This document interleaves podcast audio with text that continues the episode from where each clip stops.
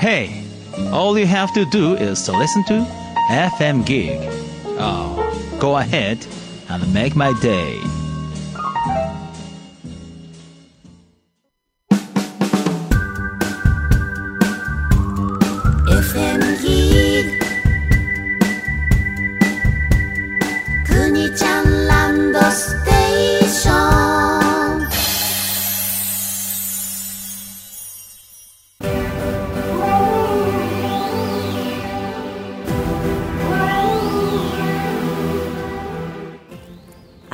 あなたで素晴らしい。私は私で素晴らしい。みんなまんまで素晴らしい。くにちゃんの行き当たりばっちり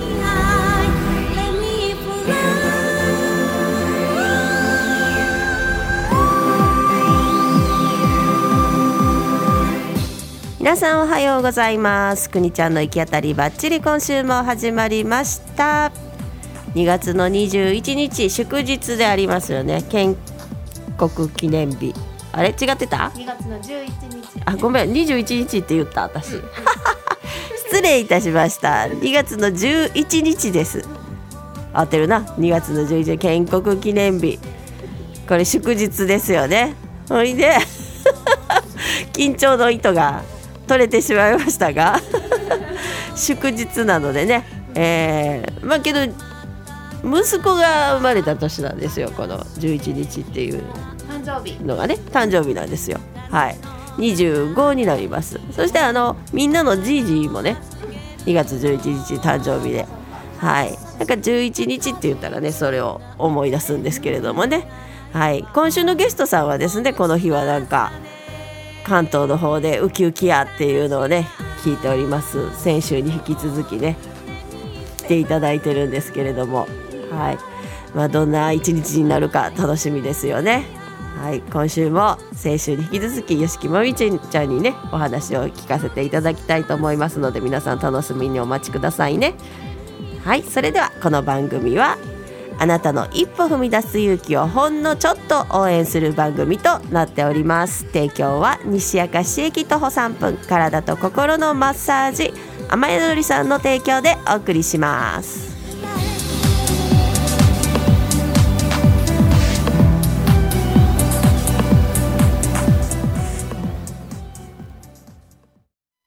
FM Geek.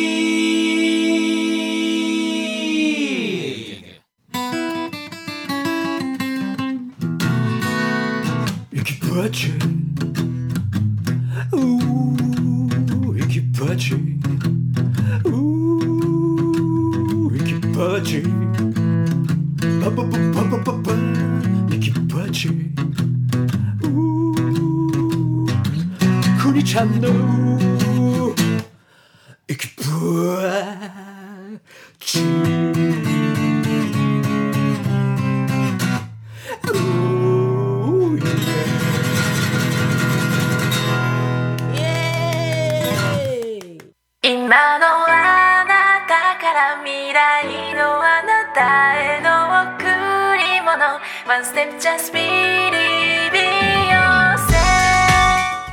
はい、くにちゃんの行き当たりばっちり今週も始まっております。2月の11日ですよ。21日ではありませんよ。ということで、よく気がついていただけました。後であっとかって思うね、あの案件であの症状でありました。前会ってたのにね。会ってたのにね。ね。なんか何を思ったが21日って言ってましたけれども何かがあるのかもしれへんね。2月の21日皆さん気をつけてくださいね。なん。か背筋が伸びてこうあのあれなんかなと背筋がちょっとちょっともう緊張も緩いできたかなと思ったらこれやからね。はい、で先週もね楽しくお話を聞かせていただきましたゲスト吉木まみさん来ていただいております。はい、吉木まみです。おはようございます。皆さん今週もよろしくお願いします。はい、よろしくお願いしします。はいもうね、あのジングル聞いてたりとかね、あのコマーシャルの間もノリノリで聞いてくれてるっていうのがね、もうほんまに可愛いわとかってね。あの収録の合間にね、いろいろお話を聞いてたら、はい、まみちゃんは末っ子やったということでね。あーそれこうウキウキなんかね可愛らしいのは、そういう性がせいかなとかって思ってたんだけれども。ね、うんね。なんか何事も楽しむっていうところがあるじゃないですか。そうですね、うんなんかもう楽しんだもん勝ちじゃないですか。うんうんうんで私末っ子なんで、うん。あの周り大人ばっかりだったんですね。しかも姉と1712違う末っ子だったので、うん。なんかあの半分一人っ子のような。なるほど。お姉さんお姉さん。三姉妹なんですあそうか三姉妹ってね。でもうなんかお母さんが3人おるみたいな感じのところもあって。そうかなるほどね。もう一番上の姉が、うんあのうん。母親が勤めていたので、うん。なんかこう参観日とか、うん。病院に連れて行くとかうんうんうんになると、姉が来てたことが結構多かってでこう病院に連れて行った時も、うん。あの 看護婦さんとかがうん「ねえお母さん」ってこうう姉に向かって話しかけたらもう姉も面倒くさいからいちいうんうんち「いや姉です」とか言うのも面倒くさいからうん。うん「はいはい」ってこう聞いてたっていうね。そうだね。そうそうそう。でこう姉がこうデートをしてるのにも一緒に連れて行ってたみたいな、なそんなぐらいのこううん。年が離れてたので、うん。もうなんかこう大人に囲まれて育ってきたからこう人にこう頼るとか甘えるのも割とこう得意な方なんですよ。こうキャピキャピしてるっていうかうん。なんか何歳になってもキャピキャピしてるんですけど。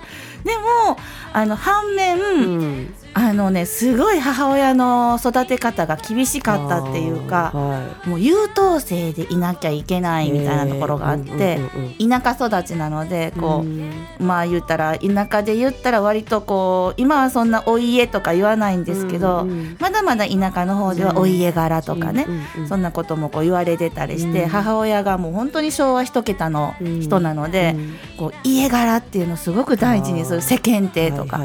だからこうちょっとこうやっぱりいいお家うんこんな言い方したらあれなんですけどちょっといいお家だったので、うんうんうんうん。その家柄っていうことに関しては、もう人様に恥ずかしくないような立ち居振る舞いをしなさいとか、そんな風に育てられたのでずーっと優等生でいなきゃいけなかったんです、お家でもが学校でも先生の前でもこう反発しない、うん。言われたこときちんと守る、うんもうルールなんかもうびっくりするぐらいきちんと守る感じ、校則とかね、うん。だから結構その甘え甘えて育ったようでいて反面、うん。なんかこう縛り付けられた部分もあって、結構ねあの心の病気にだんだんなっていってたんです、実えーは。そうなんですね。中学生ぐらいから過呼吸がひどくなって倒れるようになって、だからそれが結構ひどくなっていて、うん。なんかね病院に行っても心臓に何の病気もありませんって、でも、うん脈拍が速くなって倒れたりとかっていうのがはいこうちょっとずつえー中学生ぐらいから20代ぐらいまでこうだんだんひどくなっていったんですよ。で昔パニック障害っていうのってうん。あんまり言われてなかった時代だから、なんか自律神経失調症とか言われてなんかそういう病名つけられて、うん。そっち違うかみたいな、うん。でもなんかなんやろなこのなんか急にしんどくなるのはって、うんで過呼吸になったらもうなんか死の恐怖っていうかね、で苦しくなるし、うんでそれがひどくなっていて一番ひどい時は本当に車を運転していて急に苦しくなって耳が聞こえなくなったりとか、もう電車に乗れなくなるんですよ。もうあの新快速の姫路から加古川までうん10分ぐらい止まらない、あの止まらない時間がもう苦痛で、うん。だんだん息苦しくなってきて、うん。もうあの例えば神戸から姫路まで帰る途中に、うんもう我慢できなくなって途中の駅で降りるとか、もう持たないんです。もうその閉ざされた空間って、でエレベーターにも乗れなくて、はい。なんかえ もう階段を ずずっと登るみたいな。そうか。そう閉ざされた空間がダメになったりとか、うんうん。結構ねあのうん。ひどい時は本当にしんどかった時期があって、でそれがなんかあのだんだんパニック障害っていうのが知られるようになって、うんあパニック障害なんやこの症状って。うんでそれが分かってから少しずつなんかそれがまあ言ったらあのーななんかウイルスとかそんなんの病気じゃないじゃないですか。なのでその心の病気でもあるので、うんそっちをやっぱりちょっとずつ自分ながらにあのあ原因ってうん。こうやっぱりこう育てられた時のこう母親のプレッシャーとか、うん。そういうのでこう自分が優等生でいなきゃいけないとか、うん。そんなんから来てるんやろうなっていうのが大人になってくるにつれて分かってきて。でそこからのこの母親の呪縛をほどいていこうみたいななるほど感ねじですね。そうかそううん。かそれが気がついたからねよかったですよね、そうなんですよ。それ気がつかへんかったらずっと多分しんどかったやろな。なんでやろう？みたいな感じでね。そうそうそうそうう。ん。そう。うん。だからこう自分が子育てする時はね、うん。なんかそういうこともこう気をつけなきゃみたいな。あそうか、うん。自分自身が育てるならみたいな感じでね。うん。縛り付けないようにとか思いながうん。うん。ら子育てしてたので、うんあのやっぱり音楽がやっぱり自分も好きやったから、うんその支え何かの支えっていう音楽だったんですよずっと自分も子供の時あそうからな。んだ。はいなので自分が子育てする時もうん。お腹にこう、あ妊娠したって分かったら、うん。胎教とかってよくこう音はい。楽聴かせたりするのはあるんですけど、うん。なんかそういう時にこう、うん。音楽聴くだけじゃなくて自分がずっとピアノ習ってたので、うんずっとこうピアノを弾いてお腹の赤ちゃんに聴かせるとか、うん。生まれてからも膝の上に子供乗せてうん。膝の上にこうねお座りさせてうん。ピアノ弾いて一緒にこう童謡を歌うとかそういう風にちょっとこう音楽で育ててきたっていうのがありますね。そうなんですね、お子さん3人いらっしゃっうんそうてで、す。でみんな音楽で育ててみんな音楽で育ててうんでまみちゃんも音楽が好きだから、ピアノが弾けるっていうのもいいですよね。うん、なんかね幼稚園の時からずっと習ってたんで、うんまあまあそこそこね、うん。そのすごい上手ではないけど、うん。まあ童謡を弾いて一緒に歌うぐらいはできるので、なんかそういうのはずっとやってきたね子供ちっちゃい時は。であのヤマハのね、うん。音楽教室とかに、うんもう3歳ぐらいからポーンって入れて、でも3人ともヤマハではい、じゃあ、まあ、お子さんたちももう楽しそうにそれに関わったりとか、してたんですね。そうそうそう音楽は好きな子になってくれた感じです。うそう。なんかお兄ちゃん一番長男ねあうん。の男の子、うん。一番一人目が男の子なんですけど、なんかあのむか昔これ全然くにちゃんの番組始まってから言ってなかったんですけど、うん。中学校の教師してたんですよ。えだ以前え私。あそうなんや。もともと中学生もしてたんや。そうそう。もともとと。中学校の教師で 大学卒業してから、うん。もう卒業してすぐ淡路島に行って淡路島で3年間過ごしてで地元に帰ってきてずっと中学校の教師してたんですけど、うんあの合唱コンクールってあるじゃないですか。うんで合唱コンクールの時に伴奏って大体女の子が多いんやけど、はいはい男の子でめっちゃ上手い子がいて。なんかもうコンクールの時にその男の子がピアノ伴奏をしたのがもうすっごいなんか感動してしまって、うん男の子ピアノ弾けるのかっこええ でも子供生まれたら絶対ピアノ弾ける子にしようと思ってその時に。うんうん。だから子供ねあの長男もう一番先もピアノ習わして、うんうんうん。でずっとピアノも弾けてで途中から自分がドラムやりたいって言ってドラムを始めて、うん。でピアノとドラムができる子になったんです長男が。へえじゃあ今ももうピアノ弾弾けたりとかそうねするよ今はもうね就職して音楽から離れちゃったから、うん。もう多分指動かなくなってると思うんですけど、うん。私の姪っ子がうん。結婚する時ね、あのうん姉と17違うから、うん。姪っ子が8歳しか変わらないんですよ。はいはいはいはいだはい。からどっちか言うたら姉よりも姪っ子の方が兄弟みたいな育ち方してて、うん。姪っ子が結婚すするって決まった時に、うん。内緒で、うんあの私の子供たち3人で、うん。あの演奏してサプライズしようってことになって、うん。うんうん姪っ子に内緒でうん。準備して結婚式場の人と相談して。へー。でお兄ちゃんがピアノを弾いて、うん。で真ん中の女の子がエレクトーン弾いて、うん。で一番下の男の子にドラム叩かせて、はいはい。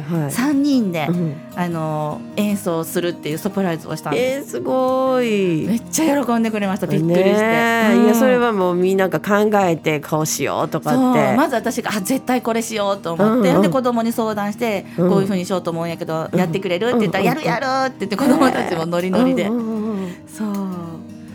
結構楽しかったです、いいね3人揃って、うんいいね。その音楽一家みたいな感じでね、うんうんうん。まみちゃんも弾けるし。ご主人は、ご主人はなんか音楽できるの？えっとね、うちの主人は、うん。えっと、演奏とかは全然やらないんですけど、聞くのが好きで、うん。あのえっ、とね CD で、うん。何？えっ、となんかああるじゃないですか、なんなんかこうずらっとこうなんとか全集はいはいはいはいって揃ってるうんうん。クラシックの、はいなんか何十枚って入ってる、はいはい。それあるんです。へえ。じゃあそんなもんみんながこう聞いてたかもしれないそうでそういうのを聞いたたりとか。うん。であの昔はレンタル行って、なんか流行りのなんか今週のうん。なんか、ベスト10みたいなこうレンタル屋さん行ったらこうずらっと並んでるんですけど、うん。その1から10までをガサッと借りてきてで MD に録音、昔やからね、うん。MD に録音して、うんとかいうのをよくやってまえー、した。すごい。じゃあやっぱりオールジャンルこういろいろ聞けるっていう感じだよそうねそうそうでも演歌はあんまり聞かへんのですけど、うんクラシックは聞くし、うん。あの今流行りのそういうポップスとかも聞くし、うん、なんか結構音楽にはずっと触れてきた感じ。そうか、うん。やっぱ聞いてくれる人もいないとねそうやってね、うんうんうん。演奏する人がいて、うん。聞いてくれる人もいてっていういい環境ですよね。はい、えおかげさまでーでね。三人三様うん。その音楽を、あの、はい。こう音楽の環境の中でね、うんうんうん。育ってきてたらやっぱりその進む道もいろいろと違ってきてたっていうのがあるんですかね。そうですね。うんだからえっとね長男は、うん、長男もバンド組んでたんですよ。うんで真ん中の女の子もバンド組んでたんですよ。うんうん一番下の子はうんあのお あのねヤマハの先生に、うん一番下の子が一番才能があるって言われたのに、うんうん言われたのに一番先に辞めちゃいました。なるほど。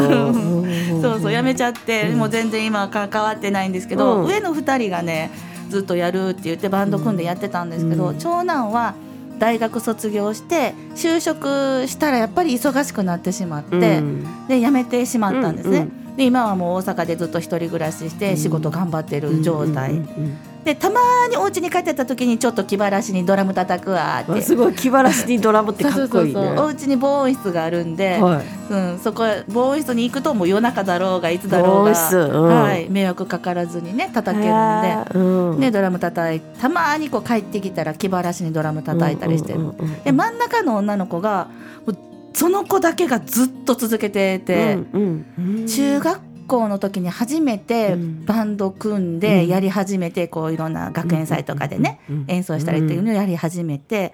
でまあその成長するに従って高校生になったり大学生になったりしたらちょっとメンバーが変わっていったりしてうん。バンドのね一あの名前も変わったりメンバー変わったりしてたんだけどうん。でもずっとドラムは続けてて。で大学の1年生になってやっぱりこうあの全然こうみんな小学校や中学校や高校生までは地域近い人たちが一緒にいたけど大学に入るともう本当にみんなバラバラになるじゃないですか。うんほんなら新しく大学生になったなってから組んだバンドが、えっと、たまたまちょっと東京のうん事務所の方の耳に留まってでデビューが決まって、で大学1年生の冬に決まって。まあの 音楽で頑張りたいからうん。大学辞めていい？っていう風になって、うん。母としては「えちょっと待って入学金払ったよなうん。授業料も全校期払ったよな」うん。って思いながら「うんいいよ」って、本気でやりたいんやったら、うん。中途半端なことをせずに、うん。もうじゃあそっちで真剣に進みなさいって言って、うんうんうんもう大学はもう1年生の、うんせめて1年生の3月末までやればよかったんやけど、いやもうそれやったら中途半端になるからって言ってもうやめました、途中やったけどあーなるほうん、学ししていいよって。なかなかデビューでするって難しいことやけれども、うん。それが叶ったっていうのはすごいよね。今もずっとひたすら音楽続けて続けてやってるんでね、うん。今東京で東京でしたっけ？そう東京に行ってたんですけど行ってたんです。うんうん。帰ってきたんです。よなんかねみんなで一緒にメンバーみんなで東京で頑張るって一旦は行ったんで、あのうん。東京に出たんですけど、うん。なんかねやっぱり関西がいいって言って、うんうん。でみんなして関西に、えっと去年の11月にうんうん。また関西に帰ってきて、うん。であの子たちのやってる活動ってツアーバンドなので、うん。拠点がどこにいても一緒なんですよ。うんうんうん。もうあのあちこち全国回ってるんで、うん。なのでやっぱりなんか東京の水が合わへんかったんかな。うん。なんかもう絶対やっぱり私は関西がいい。ってメンバーみんな関西がいいって帰ってきて、うんうんうんうん。今はあの神戸を拠点にしてうん。活動してます。えーえ名前を教えていただいてもいいんですか、フラスコテーションって言います。ラスコテーション。うん。なんか聞聞く初めて聞いた時も、いやうんなんかどっかで聞いたことある名前とかって思ったからいろいろ活躍されてるんよね。結構ねあの、うん。YouTube で検索していただくと、うんうん。あのミュージックビデオってあるじゃないですか、うんうんうんうんあれがね多分ね、うん。八八作品ぐらいは多分上がってるん違うかなと思うのではいはいはいはいもしあの興味がある方一度ね YouTube でぜひ「フラスコテーション」ってカタカナで検索していただいたら、いろいろミュージックビデオが出てくるので、一回見ていただけたらなと思います。ドラムを叩いているのがはい。まみちゃんの娘さんということで。ドラマーです。ドラマーで、まあ、おはい。兄ちゃんの影響もあったのかな、ドラムやってみたいまずお兄ちゃんがドラムやってたので、うん。それを見てうん。エレクトーンやってたんですけど、うん。娘は、うん。あなんかドラム楽しそうってなって私もドラムやる。へー。面白いね、それがこう日の目を見てというか、うん。そうやってデビューしてて、そうですね。サガメの息子さんも才能があると。そうなんですよ。あるところ。に言われたのに。けどなんかまだ分かりませんもんねそっから先ね。ねえうん。どうなるかわかりませんけどね。何かご縁があったりとか、うんうんうん。いろんなことがあるから。ねえ3人の子育てをするとなるとねうん。本当いろんなことをね経験されてると思うんですけれども、はい。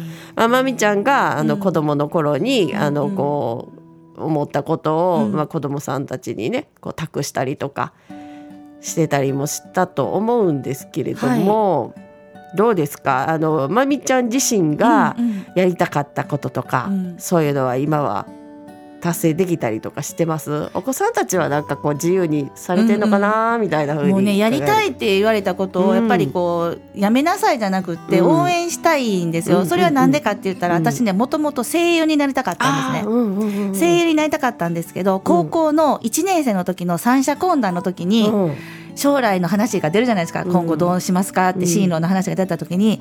高校卒業したら専門学校に行って私は声優目指したいんですって言ったら、担任の先生と母親に大反対されて、うん。もう昔に今今だったらまだそういう芸能的な目指す人も多いし田舎の人でも目指してるけどもう本当に田舎に住んでたし当時そんな田舎の子がそういう芸能的なことを目指すってあんまりなくって、でもねしかも母親はもう硬い人だったので、そんなこと目指して食べていけるのかと。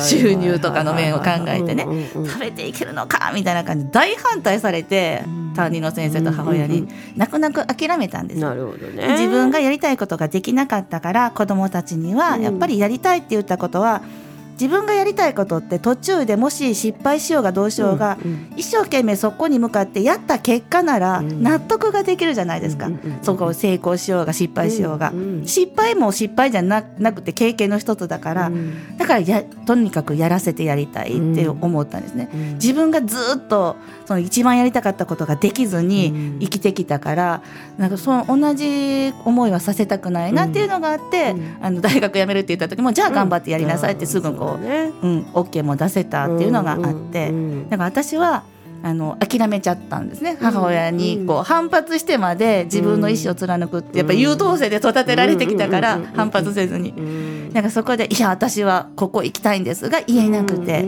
ん「分かりました」って言って目指したのが教師やったっていうね。あそうか そういうことなんやね。そうそう硬い仕事だったら OK だったんですなるほど。この辺やったらだ OK もらえるかなっていうところでやったよね。中学校の時は何教えてたんですか？あ教師やってた時は家庭科を教えてたんです。科をでその教科を選ぶ時も、まあ、うん。家庭科の自分が中学校の時の家庭科の先生が好きやったっていうのもあるんですけど、家庭科か美術か、うんうん。保健室の先生がいいなって思ってて、うんうんうんでそれをね相談した時にねこれもね母親がうん。もうもし先生になれなかった時に、うん美術のせん美術の勉強してても生活に役に立たへんやんかと。うん。なるほど。家庭科だったら先生になれなくてもうん。料理とか裁縫とかやっとったら普通に ねあの主婦としてでも役に立つやんかっていうことで。これも母親の意見なんですけど。なんかこう意見は入ってくるもんね。そのなんかつい言っちゃうのよね親としては。口挟んじゃうから。うん。その言ったことがやっぱりねやっぱお母さんが喜んでくれるならっていう子供心にやっぱりねなっちゃうよね。でまあ言われるがままに、まあ嫌だ本当に嫌だったらあれなんですけど、まあ、家庭科も一個視野の中には入ってたので、うんそれを選ぶときに、じゃあ家庭科の先生目指すわっていうふうになったうん。感じ、でもずっと教師やってる時もやっぱりやりたいんですよ。喋、ることを。ね。声のお仕事やりたくって、そうだね。でも学校のねこう放送あるじゃないですか、はいはいはいはい。放送とかもう大好きで,、うんうんで運動会のあの実況中継とかも大好きで、へもうしゃもうマイク持って喋らしてみたいな。でそういうことをまあ学校でやってた時ももう喋るの好きやったし、うん。子供たちが3年生送る会でうん。お芝居するっていう時も脚本書いたり、うん。あのお芝居の、えっと、指導みたいなあの演演出みたいな担当したりっていうのをずっとやってて、うん。でも諦めきれない部分がずっとあったんですよ、うんやっぱり私はなんか喋るこういうマイクを使ってマイクを通して喋る仕事がしたいっていうのがずっとあって、うんでそれをまああのまあ結局は教師を辞めるきっかけがあって辞めた後もあのずーっとやりたいなと思ってたんですけど、うんやっとまあ子供が手離れて、うん。ちょっと子供を置いて家出れるなぐらいになった時に、もう一回やりたいと思って、うん。あのそういう声優さんの専門学校ほどじゃないんですけど、ちょっとした教室みたいなのがあって、はいでそこに行くようになったんですよ。へー。1週間に1回、うんうんうんうん。あ1週間に1回じゃじゃじゃ1ヶ月に1回、はい。通う大阪まで通ってその声のしゃべる勉強とかをするようになって、実は FM ギグはそれがきっかけで番組を持つようになったんですよ。そうなんだ、うんうん。京都の本局から始めたんですそうよねなんです。その、あの声優スクールの先生と正樹さんがお知り合いだったんです。へでうちはこういうふうに子供あの生徒さんに喋ることを教えてるんで、うん。ラジオって喋ることがお仕事なので、うんうんうん正樹さんのところで、うん。あの生徒用に番組を作らせてもらえませんかっていうことでやり始めたのが、その正樹さんのところで、あのスクールメインで1個番組が作られてそれきっかけなんです。そうなんですすね面白いご縁やね。だからそこで私があの一年発起してやっぱりもう一回声のお仕事したいってスクールに通わなかったら、今ここにいない。いないってことや私。ね、すうん。そうごい。そうなんです。けどやっぱり自分の夢をつい諦めがちやけれども、そうやってやっぱりやりたいっていうのは本当にその当時ね、うん。あの真剣に考えてたことなんやなとかって思うんですよ。でそれをまあもう大人はね心ない大人はですね、うんそんなもん食べていけるんかみたいなこと言っちゃうっていうのがね。うんもう本当ピュアな気持ちでね声優になるんだって言ってたところやからね、うん。そこやね。そこをもうちょっとこう大事にできたらなとかって思うよね。今、うん。その子育てをね 終えた中で。だからできる範囲でほんまにさせてあげれるんやったら、うん。子供さんがやりたいって言ったことをやらせてあげるっていうのは大事かなって思うんですね。うんでちょっとかじってダメやったらやめてもいいじゃないですか、で今度違うことが興味あるんだったらそれやってもいいじゃないですか、うんいろんなことをやるからこそ合う合わへんっていうのが分かるから。分かってくるんやもんね。そうそうそうだからこうなんか一個のことをやり始めたら、なんかもうやめたらあかんとか。で続けなさいってね言ってたら私も。うん、思っちゃうけど、うん。でも続けることももちろん大事やけど、あかんかったらやめて違うことを新しくやるっていうのも大事やなっていうのは、今すごい思う。思う思う、う。ん。だって試せないもん自分に合うか合わないかっていうのはうんね。うん。うん。だからそういう感じでね私は今ここにこうやってラジオの前に座ってるのは 自分の夢をか。諦めずに大人になってからでも何年経ってもうん。やっぱりやろうって思えたことがきっかけですね。うんやっぱりこう思う夢をね追いかけ続けてたら必ずはその場に落ち着くというかね,、そうで望んでたところにうん。ずっとずっとこうもがきながらもこうね、うんうん。求めてるんでしょうね自分の中のねやっとたどり着いたかなと思います。ほんまね、そこからまあいろんな経験を経てその塗り絵す、あの先週もねお話ししてくれた塗り絵セラピーだったり、うんえーえっとカラーセラピーじゃないけどそうやねカラーセラピーとか、そういうのを、まあ、いろんなものを身につけてきたっていうのがありますもんね。そうですはいうん、いやなんかいいお話が聞けました。なんかまみちゃんのいろいろがね、聞けた感じがしてラジオを通してお話ししてくださってありがとうございます。いいえこちらこそありがとうございました。はい、2週にわたりましてね、はいお越しいただきました。またね、棚田フェスとかでもね、ね縁あるかと思いますので、これからもよろしくお願いします。はい、よろしくお願いします。はいでは、あなたはどんな一歩を踏み出しますか？今週も行き当たりバッチリ。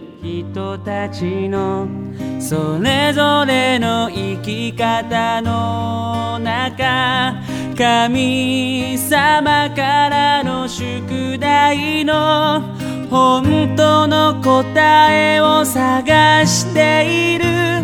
思い込めた風船を風に乗せ空に放つよ。